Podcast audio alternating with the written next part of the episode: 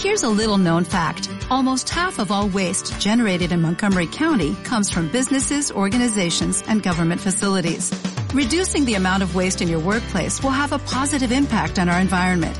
It can also save you money on your disposal costs. Reducing waste and recycling at your business is easy to do and is the law in Montgomery County. Make it your business to recycle right. Learn more at montgomerycountymd.gov slash recycle right or call 311.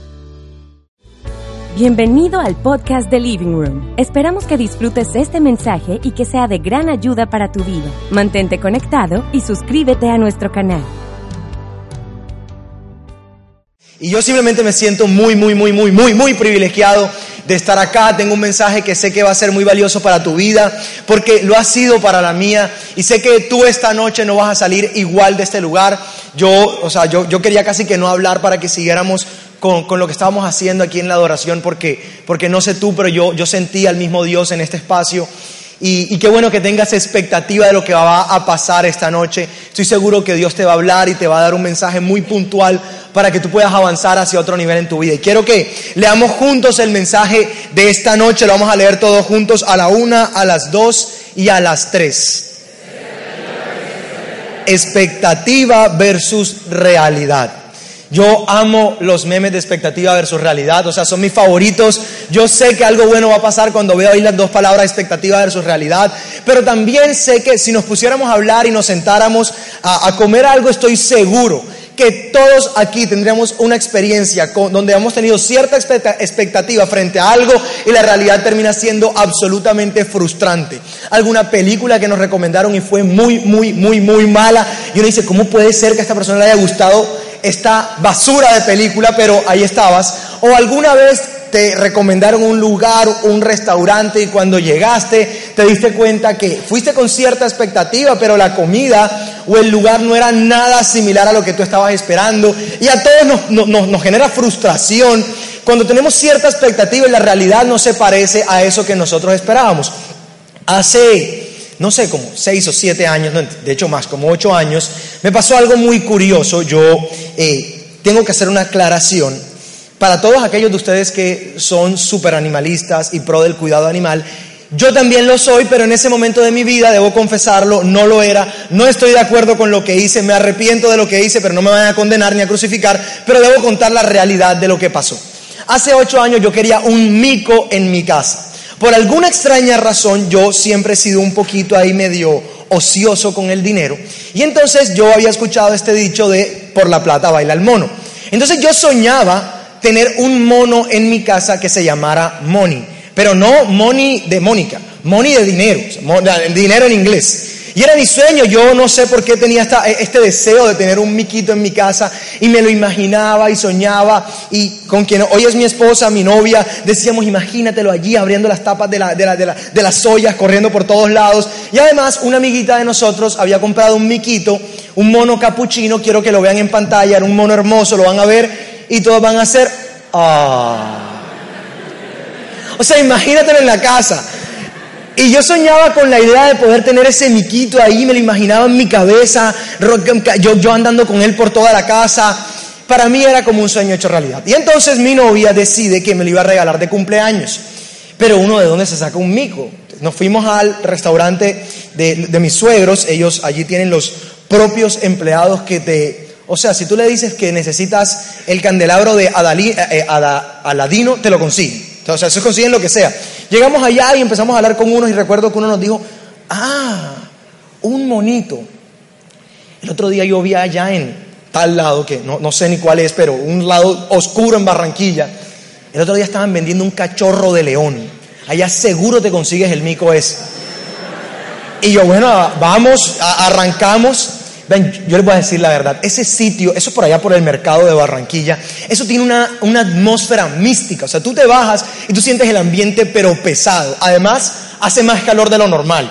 Y recuerdo yo estar allí buscando al miquito, me bajo con, con mi cuñado y con mi, con mi novia en ese momento, y en día es mi esposa, me bajo y, y, le pregunto, inmediatamente yo me bajo, una persona se me acerca con un palillo en la boca, ustedes saben qué tipo de personaje es, te llega con el palillo y me hace con un susurro, ¿qué busca? Yo, mi hermano, ando buscando un monito capuchino. Se lo tengo. Y se va y se reúne como con tres amigos y hace. ¡Barba negra! Yo veo, yo estoy de pronto en este ambiente raro, viendo a estos tres hombres todos secreteándose los unos a los otros, mirándome a mí. Era, un, un ambiente incómodo y de pronto se me acerca y me dice, mañana se lo llevo, denme su dirección. Y yo de confiado le di mi dirección. Le di mi dirección, le di mi celular. Yo estaba realmente con la expectativa de tener ese monito en mi casa. Quiero que lo vean otra vez en pantalla, el monito que yo quería. Esa era mi expectativa. O sea, yo, yo estaba dispuesto a hacer lo que sea. De alguna manera convencí a mi mamá y a mi papá el monito iba a llegar y al día siguiente era mi cumpleaños, era el día que iba a llegar Moni a la casa, el nuevo integrante de la familia. Y entonces yo estaba en la universidad, tenía clase de portugués, los que, los que estudiaron en la norte saben que eh, en la norte tú pierdes la materia por faltas. Y entonces yo ya no podía faltar más y me tocó irme de la casa porque no podía faltar, pero ya el mono venía en camino. Así que yo encargué la misión a mi novia de recibir el monito capuchino. Yo iba con toda mi expectativa y de pronto Juliana me escribe y me dice, mi amor, es divino, no llegó el que esperábamos, pero igual es súper lindo. Y me manda la foto de este querido personaje que van a ver en pantalla. O sea, yo quiero confesar que a mí me dio un dolor de estómago cuando vi la foto y yo dije, Dios mío, mi mamá me va a matar me van a desheredar y yo, ¿qué va a hacer ese mico? Y además cuando llego a la casa, no hacía como un monito normal, uh, uh, uh, así que, o sea, eso era una zarigüeya. Y yo realmente no sabía qué hacer, llamé al tipo rabioso y me hace el favor y pasa por tu mico, eso no fue lo que hablamos. Yo quería otro tipo de animal y el, hombre menos mal, gracias a Dios fue por el miquito. Mi mamá nunca lo vio, tenía una cola como de 7 metros, o sea, era horrible. Y, sabes, tú, tú y yo, todo el tiempo nos pasan cosas como estas. Y en la vida real la cosa se pone un poco más compleja porque Tú y yo tenemos ciertas expectativas, todos amamos soñar, todos amamos hacer planes, todos tenemos cierta expectativa de lo que va a ser los próximos años, siempre queremos, y más cuando estamos ya para esta temporada, que el 2020 sea mejor que el 2019, y la expectativa que tenemos siempre nos lleva a querer algo mejor. Sin embargo, en la vida real pasa que aunque tenemos cierta expectativa en ciertas áreas de la vida, a veces nos encontramos con una realidad que no se parece en nada a la expectativa que teníamos. Así como el mono capuchino versus el mono araña ese nocturno que me llevaron a la casa. En los matrimonios nos pasa. En la sociedad se ha dicho que solamente el matrimonio va a ser bueno en los primeros meses y a mí ya me están diciendo, ya empezaste lo bueno, o sea, hay cierta expectativa de que lo que uno sueña cuando se está casando, cuando pide matrimonio, no va a ser real en la medida en que va eh, avanzando. Y me doy cuenta, en medio de hacer todo esto en Living Room, veo muchas parejas frustradas, muchas parejas insatisfechas, es la palabra, ante la realidad de que lo que soñaron y la expectativa que tenían acerca de su pareja, lo que soñaron acerca de él o lo que soñaron acerca de ella, no es, no es lo mismo que soñaron aquel día cuando se estaban casando. Y esta expectativa que no es la que estabas esperando genera insatisfacción en la vida de las personas. Muchos jóvenes y muchas personas, ah, cuando se sienten que no están caminando hacia su propósito, cuando sienten que son improductivos, cuando sienten que todo eso que soñaron hacer, impactar personas, cambiar el mundo, y de pronto se dan cuenta que están en un escritorio trabajando, del trabajo a la casa, de la casa al trabajo, tenían cierta expectativa hacia el futuro y de pronto hoy están en una realidad que odian, en un trabajo que odian, con un jefe que odian, en una vida que odian. Y todo esto en la vida espiritual se empieza a reflejar y nos volvemos apáticos, nos volvemos frustrados y se genera cierta insatisfacción en nuestra vida. En las finanzas pasa mucho, que la gente tiene planes financieros. De pronto el día de hoy tú soñabas con ya tener ciertos bienes materiales, un mejor carro que el que tenías, un apartamento, una casa, y de pronto te das cuenta que la realidad no se parece a la expectativa que tú tenías en tus finanzas. Y todo esto genera frustración principalmente en los hombres. Pero yo, yo, yo vine esta noche a hablarte un poco de expectativa versus realidad. Y de qué es lo que realmente piensa Dios acerca de todo esto. Y cómo es que Dios, sí, Él tiene unas expectativas en ti como todo padre. Porque la Biblia dice que Dios puso semillas de grandeza en tu interior. Él tiene un destino para tu vida. Muchos de nosotros hemos recibido promesas, algunos incluso han recibido profecías. Y a veces cuando vamos caminando en la vida y vemos que estas promesas no se parecen a la realidad que hoy estamos experimentando, es fácil que nos perdamos del camino, culpemos a Dios y empecemos a encontrar frustración en el proceso. Y mi objetivo esta noche es que tú puedas conocer algunas cosas que el Padre quiere hacer en ti para que tú puedas vivir la expectativa y la realidad de lo que Él ha plantado en tu interior.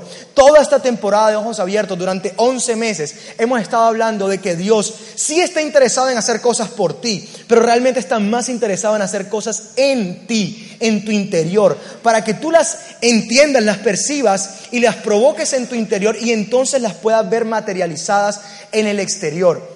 Y mi objetivo simplemente es que tú puedas conocer hoy tres cosas que el Padre quiere depositar en ti, que quiere hacer contigo, para que tú puedas vivir una realidad incluso mucho mayor a la expectativa que puedes tener hoy. Y te lo digo con esta convicción porque en mi vida yo he aplicado estos principios. He visto cómo Dios ha depositado estas semillas en mi interior y entonces he visto cómo toda mi vida y todas, mis, todas las áreas importantes para mí han ido en avance y en aumento. ¿Alguno aquí quiere escuchar esas tres cosas que el Padre quiere hacer en ti? Ok, vamos a leer la primera todos juntos a la una, a las dos y a las tres. El Padre desea hacerte sabio. La mayoría de nosotros crecimos con la cosmovisión de que tenemos que trabajar por dinero. Y hemos crecido con esta idea de que si trabajo y produzco, recibo lo que trabajé. Sin embargo, esto se ha convertido en el enfoque principal de la gente en el siglo XXI. Pero cuando tú analizas bien la Biblia, un hombre como Salomón, el hombre más rico que ha pisado este planeta Tierra según algunos expertos, el hombre con más posesiones, tú te das cuenta que él no andaba como la mayoría de nosotros detrás del dinero. De hecho, un día Dios se le aparece a Salomón y entonces le pregunta qué quiere. Y Salomón le pide sabiduría.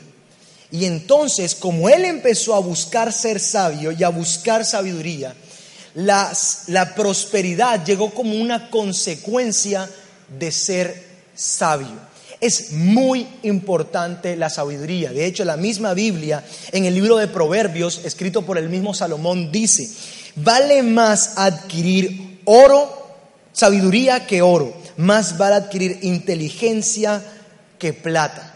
O sea que si tú vas en busca de la sabiduría, estas otras cosas van a llegar por añadidura.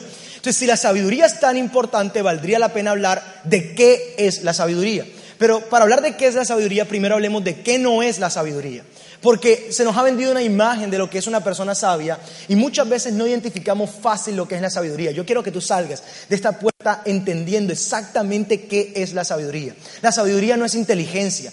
Tú puedes ver muchas personas con un alto coeficiente intelectual, con la capacidad de poder resolver problemas matemáticos de la física cuántica y con una capacidad mental para resolver todo tipo de ecuaciones lineales y de problemas. Pero tú ves su vida personal y es completamente un desastre. Su vida matrimonial, su familia, lo que aspira de la vida, solamente se reduce su inteligencia a lo que pueden resolver en un problema. Pero en la vida personal no se ve igual, eso no es una persona sabia. La sabiduría tampoco es ingenio, porque tú y yo, ahora que pasaron elecciones, podemos ver muchos políticos que son ingeniosos y que tienen la capacidad de hacer que la gente vote por ellos, pero solo un político sabio, escúchame, es capaz de hacer bien para la sociedad y cambiar una generación, traer algo bueno para una generación completa. Eso hace un político sabio, un autor de libros ingenioso, podría vender muchos libros, pero solo un autor de libros sabios puede cambiar vidas a través de la escritura. Un inversionista ingenioso puede hacer mucho dinero, pero solo un empresario sabio puede construir empresas que dejan un legado y que ayudan a la gente a salir adelante. Es muy diferente. Por consecuencia, podemos darnos cuenta que la sabiduría no es egoísta. La sabiduría entonces es, escucha, la sabiduría es la capacidad de ver las cosas desde la perspectiva de Dios. En la Biblia la palabra sabiduría se escribe con el proverbio yakma. Y esto cuando tú lo lees en la mayoría de los casos siempre viene como un acto de Dios que trae entendimiento y conocimiento sobre un ser humano en particular. Y esto lo que te voy a decir es muy importante. En el Antiguo Testamento este privilegio solo lo tenían algunas personas. Sobre las cuales Dios aparecía y entonces depositaba de toda la sabiduría del cielo sobre esta persona. Fue el caso de Salomón. Luego de que Jesús muere en la cruz, Él ganó por ti y por mí en la cruz que tú y yo pudiéramos acceder a la sabiduría del cielo. Tú y yo podemos hoy usar la sabiduría del cielo y entonces ver las cosas no desde la perspectiva de nuestros sentidos, no desde la perspectiva terrenal, sino desde la perspectiva de Dios. Jesús es un ejemplo de esto. Cuando tú ves a Jesús y estudias, Él no se alteró frente a la enfermedad, porque Él no veía la enfermedad como la mayoría de la gente la ve, desde los ojos terrenales. Jesús podía ver la enfermedad desde la perspectiva del cielo. Él modeló cómo era la sabiduría espiritual aplicada aquí en la tierra. Y entonces él veía a un enfermo y tenía la capacidad de sanarlo porque él veía los problemas desde la perspectiva de Dios, desde la perspectiva del cielo. De la misma manera, cuando él se encontró con pecadores que en el contexto eran gente que eran rechazados, que eran apartados, que los apedreaban a muerte, Jesús no veía al pecador desde la perspectiva terrenal. Él lo veía como un hijo de Dios desde la perspectiva del cielo. Por eso cuando estaban allí a punto de apedrear a una mujer, él dio gracia a ella y dijo que lance la primera piedra al que nunca ha pecado. Porque él tenía la capacidad de ser sabio y ver las cosas no desde la perspectiva humana, sino desde la perspectiva del cielo. Y de la misma manera, cuando alguien vio cinco panes y dos peces para cinco mil personas, allá habían cinco mil personas viendo escasez, él trajo la sabiduría del cielo para ver prosperidad y abundancia donde solo habían cinco panes y dos peces. Eso me lleva a preguntarte esta noche. Todos tenemos problemas, todos tenemos situaciones y eso se vale. La pregunta es, ¿estás viendo tus problemas y tus situaciones desde la perspectiva de tus sentidos o estás viendo tus problemas y situaciones desde la perspectiva del cielo? Porque eso va a marcar una diferencia en cómo tú vas a salir a resolver la vida y cómo vas a resolver los problemas. La expectativa es que Dios resuelva todo por ti, pero la realidad es que Dios quiere hacerte sabio para que seas tú quien salga a resolver el problema. Dios podría depositar mil millones de pesos en tu cuenta bancaria, podría hacerlo, pero Él está más interesado en que tú aprendas a producirlos. Dios podría hacer que tu esposa deje de molestarte la noche de mentira. Dios podría hacer que tu pareja cambie y que sea exactamente como tú la quieres. Pero Él está más interesado en que tú aprendas a lidiar con ella, a que aprendas a comunicarte con Él, a que aprendas a amarlo con sus virtudes y defectos, a que aprendas a enseñarle. Porque eso entonces te va a llevar a que tú luego puedas enseñarle a otras personas. El reino de los cielos se manifiesta a través de nosotros. Y es por eso que Dios está interesado en hacernos sabios. Él quiere que tú seas sabio. Pero entonces, ¿de dónde sacamos la sabiduría? Porque si es tan importante, ¿cómo la agarro? ¿Cómo se come? ¿Dónde la busco? Hay muchas acciones que podríamos hacer. Por ejemplo, la Biblia dice que con, quien con sabios anda, sabio se vuelve. Y algo que tú podrías hacer intencionadamente es hablar menos y escuchar más a aquellas personas que tienen sabiduría. Eso es algo que tú puedes hacer. Pero realmente, el mismo libro de Proverbios dice en 2.6, pues el Señor concede sabiduría de su boca provienen el saber y el entendimiento. ¿De dónde proviene la sabiduría? De su boca. ¿Qué significa de su boca? Para mí es muy sencillo. Tiene que ver con que tú y yo aprendamos a tener una comunión permanente con nuestro Padre para que siempre lo estemos escuchando. Hace poco, y quiero darte un ejemplo, me pasó que mi esposa y yo teníamos cierta expectativa frente a nuestro negocio, teníamos unas metas, queríamos que, lo que desde que empezó septiembre fuera un año completamente diferente, pero eh, empezamos a poner el trabajo y la realidad era que las cosas que veíamos no se iban a dar, las cosas que soñábamos no, no iban a ser una realidad. A mí me cuesta por naturaleza, por mi personalidad, parar. Yo siento que soy una maquinita que tengo que hacer, hacer, hacer y hacer, y me cuesta a veces parar y pensar. Y recuerdo que estaba en Estados Unidos, tuve que ir a sacar una cuenta y me desocupé a las 11 de la mañana, pero mi vuelo salía a las 11 de la noche. Y entonces no tenía nada que hacer, me fui para la playa, estaba completamente solo, que además también es un reto para mí estar solo y sin escuchar a nadie, sin estar haciendo nada. O sea, para mí no hacer nada es una actividad muy compleja. Y entonces recuerdo estar en la playa y puse música de mi celular y empecé a conectar con Dios y empecé a pedirle sabiduría para poder resolver el problema que tenía al frente. Sabes, ese día empecé a escribir ahí, recuerdo con un palito en la arena, y se me ocurrió una estrategia para llegar a aplicar en, nuestra empresa. Llegamos, la aplicamos y Eso más otros factores dio que hace dos meses nuestro negocio facturara lo que nunca en la historia había facturado.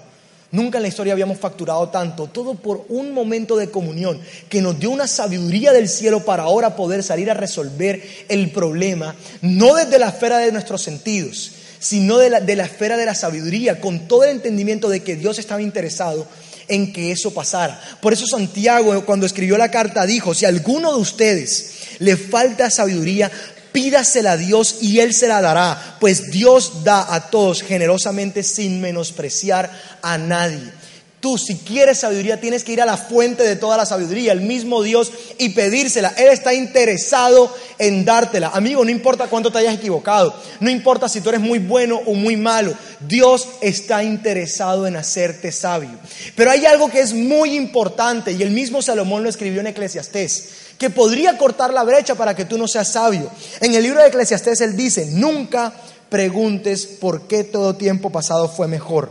No es de sabios hacer tales preguntas. Al parecer, vivir en el pasado, en las victorias de tu pasado, en lo que ocurrió en el pasado, no te lleva a acceder a la sabiduría. Y eso nos pasa todo el tiempo. Principalmente en las relaciones de pareja nos pasa todo el tiempo. La sociedad nos vendió una expectativa de que los años buenos pasaron y que lo mejor no está por venir. Amigo, eso es mentira. Porque la Biblia dice, sus promesas que son eternas dicen que tu vida es como la luz de la aurora que va en aumento hasta que el día es perfecto. Tú y yo como hijos de Dios estamos condenados a que cada año sea mejor al anterior. No te dejes creer la mentira que lo que pasó fue mejor a lo que va a pasar mañana. Porque lo que está por delante siempre, siempre, siempre, si tú caminas con la convicción de que Dios es tu Padre, con la identidad clara de que tú eres su hijo, siempre lo que viene va a ser mejor para tu vida, para tu familia, en tu relación de pareja, para tus finanzas, en todas las áreas, para los hijos de Dios. Todo lo que viene siempre es mejor. El mañana siempre es mejor. El 2020 será mejor que el 2019. Y el 2021 será mejor que el 2020. Yo siempre que felicito a alguien por cuando, bueno, ya me dañé la felicitada, pero cuando cumplan siempre les voy a decir lo mismo. Deseo que sea el mejor año de toda tu vida. Declaro que ese será el mejor año de toda tu vida, pero también el peor de todos los que vendrán. Eso es sabio. Sabiduría es entender que siempre lo mejor está por venir. Y tú puedes acceder a esa sabiduría hoy, aquí y ahora. Si tú se la pides a Dios, Él te la va a dar. Y entonces nunca más vas a ver los problemas desde la perspectiva de los sentidos, sino que vas a aprender a verla desde la perspectiva del cielo. Y eso te va a llevar a solucionarlo todo de manera sobrenatural. Punto número uno, Dios quiere hacerte sabio. Punto número dos, lo vamos a leer juntos a la una, a las dos y a las tres. El Padre desea que la semilla crezca en el ambiente adecuado. Hace poco aprendí algo de mi amigo Daniel que me encantó. Y es que realmente la prosperidad no inicia como una, como una acción de nosotros. El Padre está interesado en sembrar semillas de paz y prosperidad en nosotros. Lo vas a ver en pantalla. Un día Dios le dijo al pueblo de Israel, pues estoy plantando semillas de paz y prosperidad entre ustedes. ¿Quién las está plantando? Dios es quien planta la semilla. Por eso tiene tanto sentido cuando la Biblia dice que nosotros lo amamos a Él, porque Él nos amó primero. Es Él quien empieza con este acto de sembrar semillas de grandeza en nuestro interior. Por eso todos nos gustan las cosas buenas, por eso siempre queremos avanzar, porque dentro de nosotros siempre está esta expectativa de mejorar. Ahora bien, es curioso porque Muchas veces la Biblia habla de las semillas y que Él está sembrando semillas dentro de nosotros, semillas de paz y de prosperidad, lo que me lleva a entender a mí que la prosperidad también viene acompañada de paz. No existe riqueza sin paz, eso no es prosperidad, eso es riqueza, pero no es prosperidad. Pero de la misma manera la semilla es muy particular, porque la semilla es muy pequeña, pero dentro de ella tiene el potencial de convertirse en algo muy grande. Y quiero que lo pienses por un momento, es una semilla lo que Él ha depositado en tu interior. Es a nosotros quien nos corresponde regar esa semilla en nuestro interior para que entonces florezca y cumpla el destino por la cual fue plantada.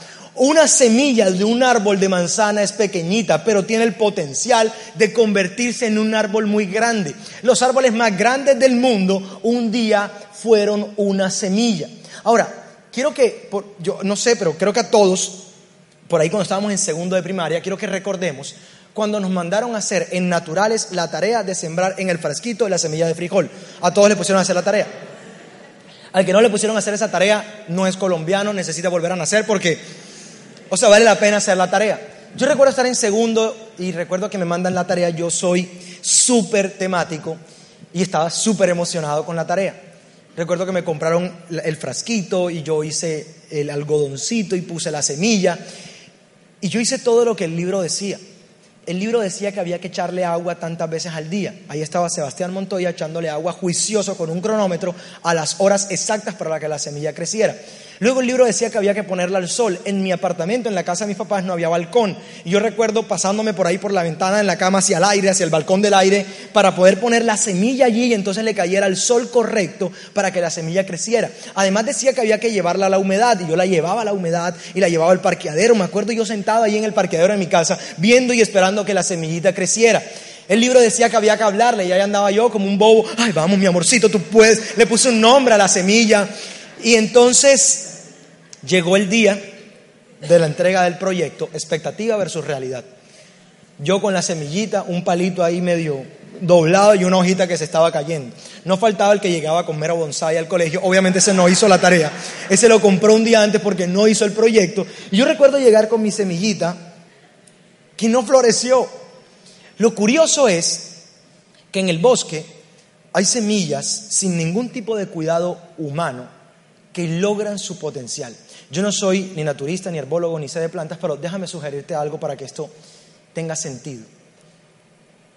Creo que la semilla que estaba en mi casa no floreció porque no se desarrolló en el ambiente adecuado.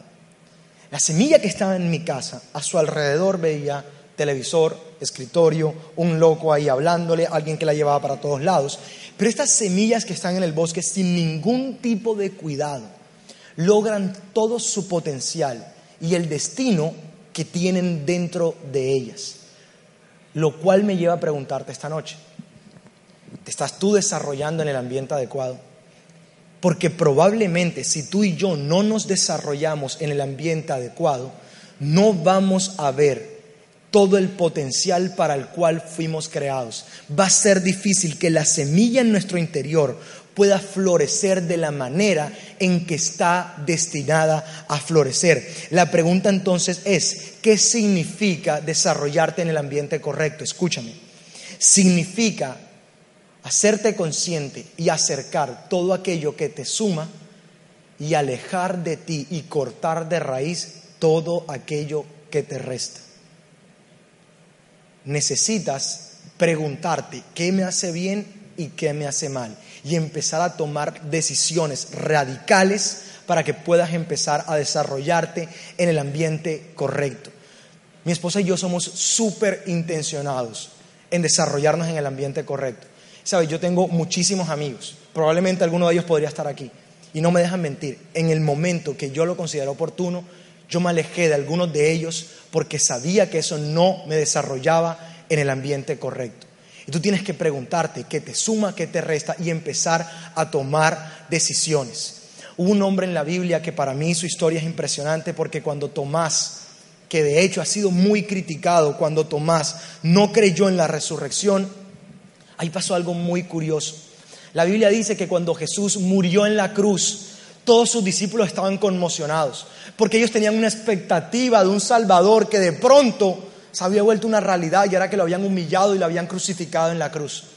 Y ellos venían con esta expectativa de que Él iba a hacer ciertas cosas y de pronto empezaron a perder de vista lo que Jesús les había prometido.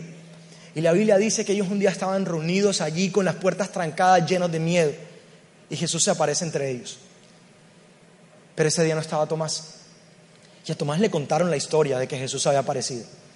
Y entonces cuando Tomás le cuentan la historia, Tomás dice, no, no, no. Eso no es así, no puede ser. Justo el día que yo no fui, es que se va a aparecer Jesús. No, no, no. Hasta que yo no meta mi dedo en la llaga de su mano, yo no voy a creer.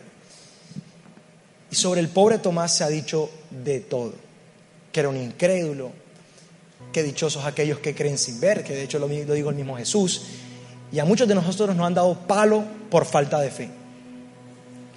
Pero seamos honestos por un segundo tú y yo. Y dime si tú y yo nunca hemos sido Tomás. Dime si tú y yo, cuando las cosas no se ven como queremos, no somos exactamente igual y empezamos a dudar de aquel que hoy nos tiene con vida y con esperanza. Porque podrían pasar muchas cosas en tu pasado, amigo. Pero hoy estamos aquí. Estamos vivos, tenemos fuerza, tenemos la virtud de poder salir adelante. Me vi el Joker y te voy a decir la verdad, me encantó la película, pero no me gustó el fondo. Porque aunque el Joker tuvo muchos problemas, el guasón es el típico personaje que se hace una víctima en medio de la sociedad. Yo tengo amigos que no tienen problemas tan serios como los de él, pero que yo los veo que no avanzan porque todo el tiempo están reprochando sobre sus pasados, y sobre lo que pasó y sobre lo que me hicieron y sobre lo que no me hicieron y de por qué y es que mi papá y es que mi mamá y eso no los deja avanzar en la vida. Y ahí estaba Tomás. Tomás pudo pensar ese día, definitivamente, esto que pensaba es verdad. Claro, yo soy el menos importante. Justo el día que yo no estoy, el que se puede aparecer en todos lados decide aparecer. Porque él sabía que yo no estaba. Claro, a mí nadie me quiere, yo soy un fracasado.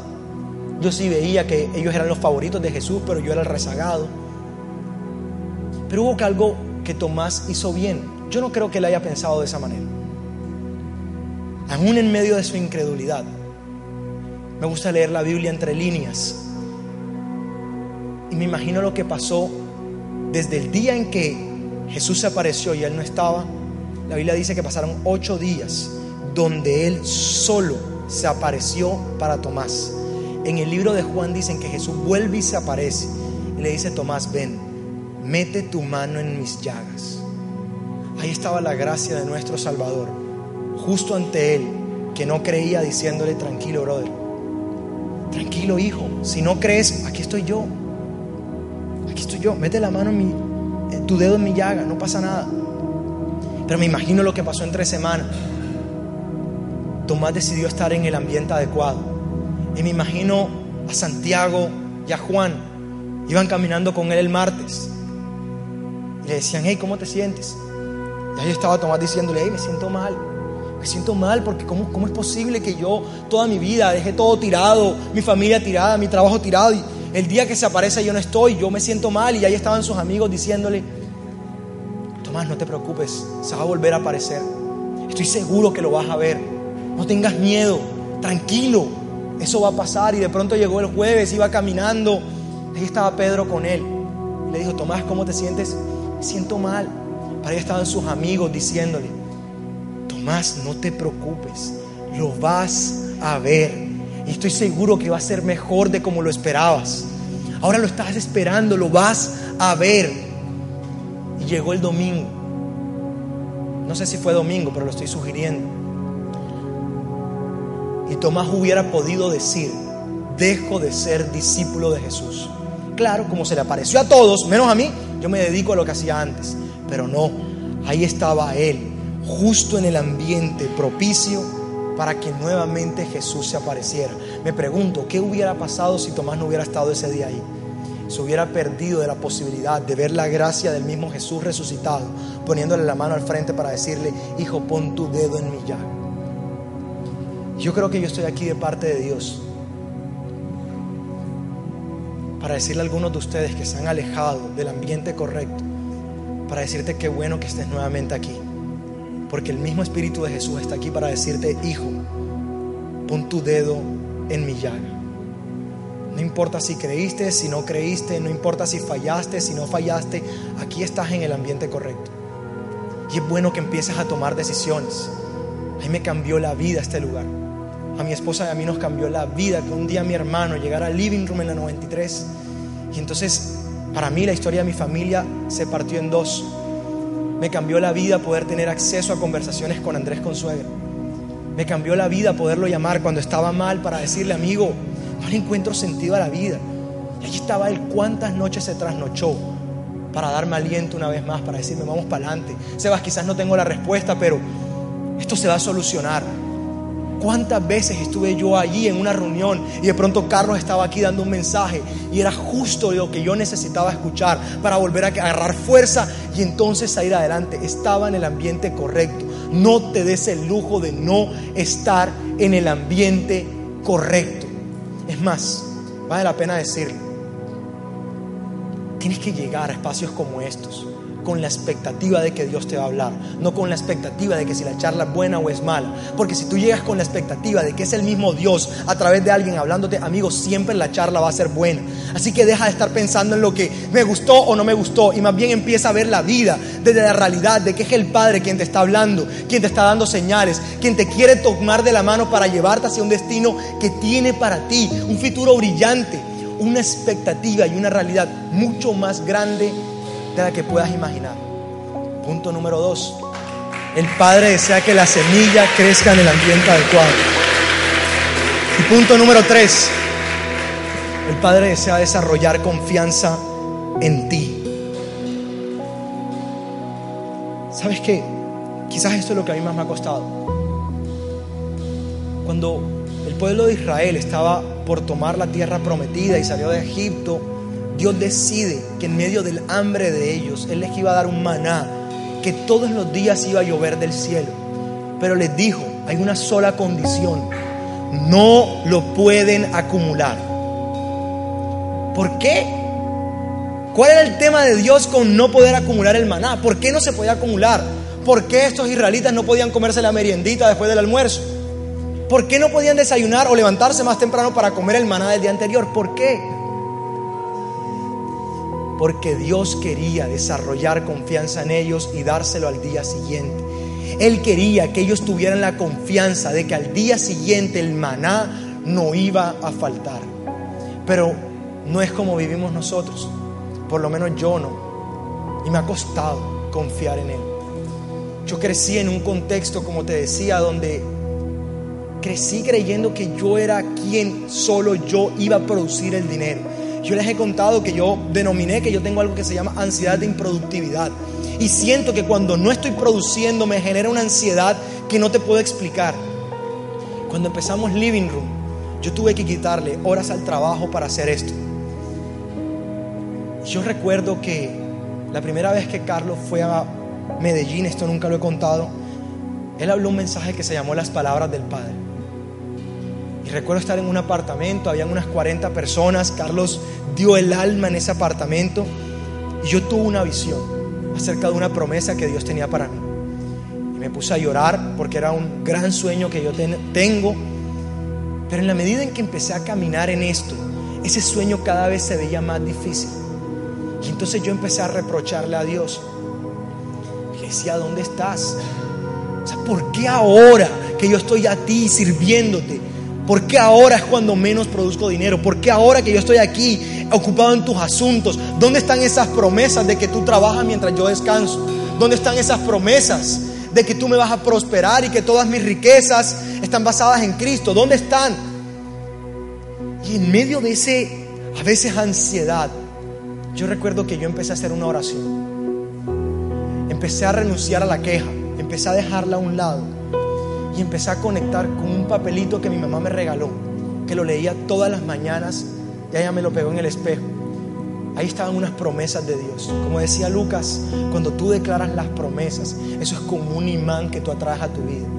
Y cuando mis ojos no podían ver la realidad de la palabra de Dios, yo empezaba a declararlas como si fueran reales para mí.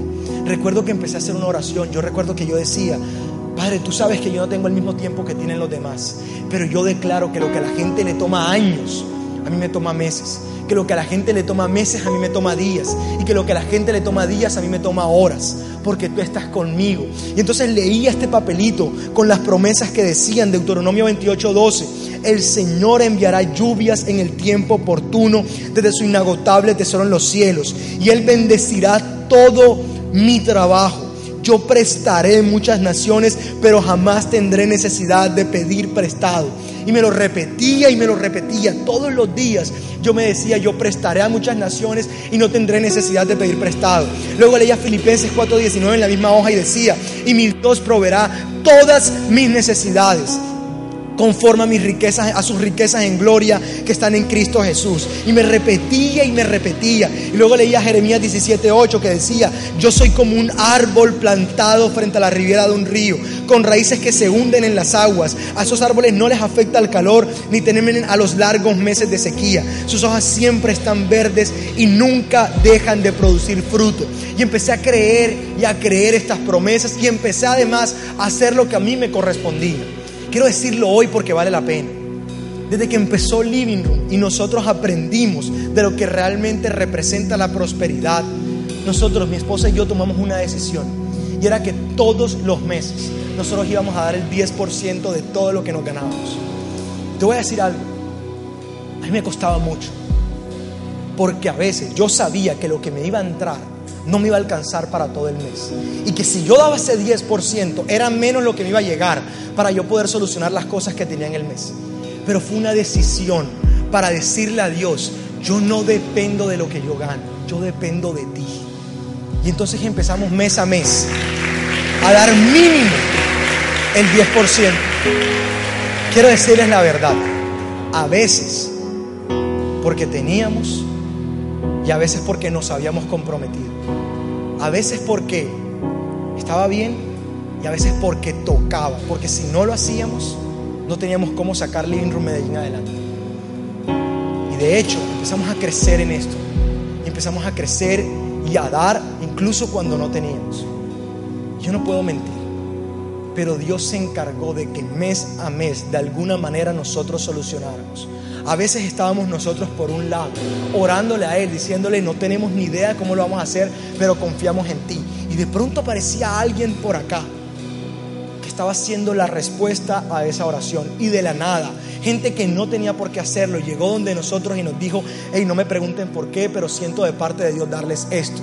Y justo era lo que faltaba para que nosotros pudiéramos terminar de pagar las obligaciones que teníamos. Amigo, hoy tú estás en uno de los dos lados. Tú y yo hacemos parte de esto. O estás de este lado donde estás clamando al Padre, pero estás confiando en sus promesas. Estás aquí donde quizás no puedes ver la realidad que tú quieres, pero no vas a confiar en lo que tus ojos ven, sino en las promesas de Dios. O puedes estar hoy de este lado. Tú y yo somos la respuesta a la oración de alguien más. Porque el reino, como te dije, se establece con nosotros, contigo y conmigo. No creas que tú no haces parte de esto, hacemos parte de esto. Y yo quiero que tú sepas que tú puedes ser la respuesta a la oración de alguien más. Porque en eso es que se complementa lo que Jesús un día nos enseñó. Ámense unos a otros como yo los he amado. Y tengo que hablártelo con toda sinceridad. Nosotros empezamos a hacer esta práctica y hemos podido ver cómo en nuestra vida la confianza en Dios ha dado sus frutos y sus resultados. Los últimos meses han sido meses de absoluta prosperidad en nuestra vida. Y puedo ver hoy cómo nuestra vida va a seguir en aumento. De hecho, hace poco hice una promesa con Juli y era que no solamente íbamos a dar el 10, sino que íbamos a dar el 10 a la iglesia y que íbamos además a, a, tomar una suma de dinero para dársela a alguien que sintiéramos en el mes que lo necesitaba. Y eso nos ha hecho responsables. Y yo creo que ahora desde este lado yo puedo mirar hacia arriba y decirle, Dios, ¿sabes qué? Estoy listo para administrar tus riquezas. Porque a Dios no le conviene hacernos millonarios, pero aquellos que están preparados para administrar sus riquezas. Pero es importante que aprendas a confiar. Dios no necesita nuestro dinero. Somos nosotros quienes tenemos que aprender a desprendernos de él para demostrar que nuestra confianza no está en estos tesoros de la tierra, sino que nuestro corazón está conectado al cielo, a los tesoros del cielo, donde los recursos, amigos, son inagotables. Los tesoros del cielo son inagotables. Quiero que te pongas de pie. ¿Sabes esta canción que vamos a cantar? Escribió un hombre que yo admiro mucho, se llama Joel Houston. Joel Houston ha escrito miles, quizás cientos de canciones que en el mundo entero, en todos los idiomas han sido cantadas. En China han sido cantadas, en Colombia son cantadas. Él ha escrito canciones, frases poderosas que el mundo entero ha cantado. Pero él también tuvo un momento complejo. Él tuvo una expectativa y una realidad que no estaba viendo. Y él, aunque había escrito cientos de canciones, cosas poderosas, un día se le perdió Dios. Y entonces escribe esta canción, que en inglés tiene un matiz un poco diferente al que escuchamos en español. Alguien le dijo un día a un amigo, él se estaba desarrollando a nivel en el ambiente adecuado y le dijo, Joel, vas a salir de esa situación y vas a salir igual como llegaste, escribiendo y avanzando, escribe y avanza, escribe y avanza. Y él escribe entonces, if you want my heart, I won't second guess. Si tú quieres mi corazón, yo no me negaré, no me negaré. Because I need your love more than anything, porque necesito tu amor más que nada en este mundo. No sé tú, pero yo he estado en momentos donde no hay nada que pueda consolarme, solo el amor de Dios. I mean, I'm yours. Escribe, estoy adentro, soy tuyo. Y me encanta porque él mismo dice que no existen más opciones, o estás dentro o estás fuera. Y yo creo que tú, tú y yo estamos dentro. Si estamos aquí es porque estamos dentro. I mean, I'm yours. Your love is too good to leave me here. Tu amor es demasiado bueno para dejarme así como estoy. Quiero que la cantemos, pero que entiendas, escúchame, esto es lo más importante que te voy a decir. Dios sí tiene una expectativa sobre ti. Quizás hay una realidad que hoy tú no estás viendo, pero te voy a decir algo. La realidad de Dios siempre, siempre, siempre, cuando tú caminas guiado por su mano, siempre es mejor a como tú esperaste. Quizás no se dé como tú esperabas, pero el resultado va a ser mejor a como tú lo esperabas. No podemos perder, estamos destinados a ganar. Jesús ganó aunque lo intentaron crucificar y se resucitó y hoy vive para nosotros. Él está aquí, está con su Espíritu Santo, levantando todo corazón que está afligido. Yo quiero que tú cantes desde la comprensión que Él está aquí que sus misericordias son nuevas cada mañana. Quisiera que abrieras tus manos en, ese, en, en posición como si fueras a recibir algo.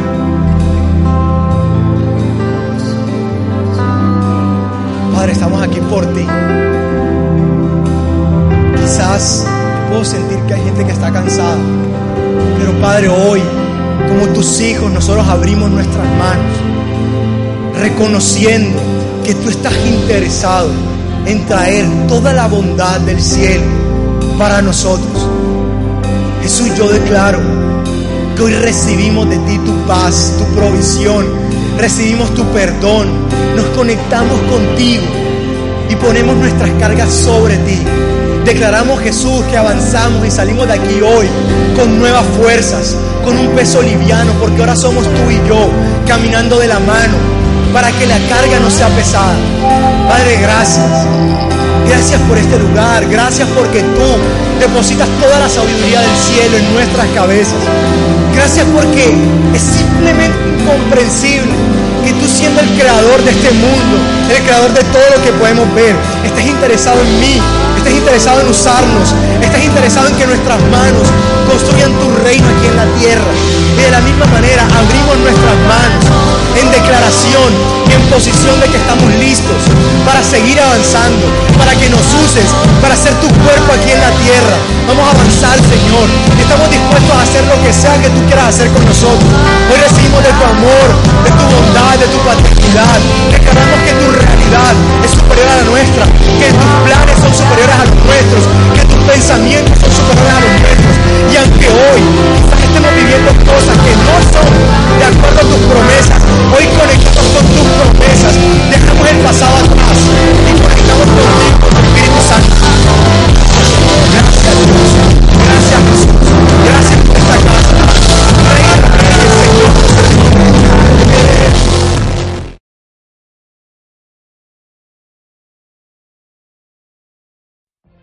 What if you could have a career where the opportunities are as vast as our nation, where it's not about mission statements, but a shared mission? At U.S. Customs and Border Protection, we go beyond to protect more than borders, from ship to shore, air to ground, cities to local communities. CBP agents and officers are keeping people safe. Join U.S. Customs and Border Protection and go beyond for something far greater than yourself. Learn more at cbp.gov/careers.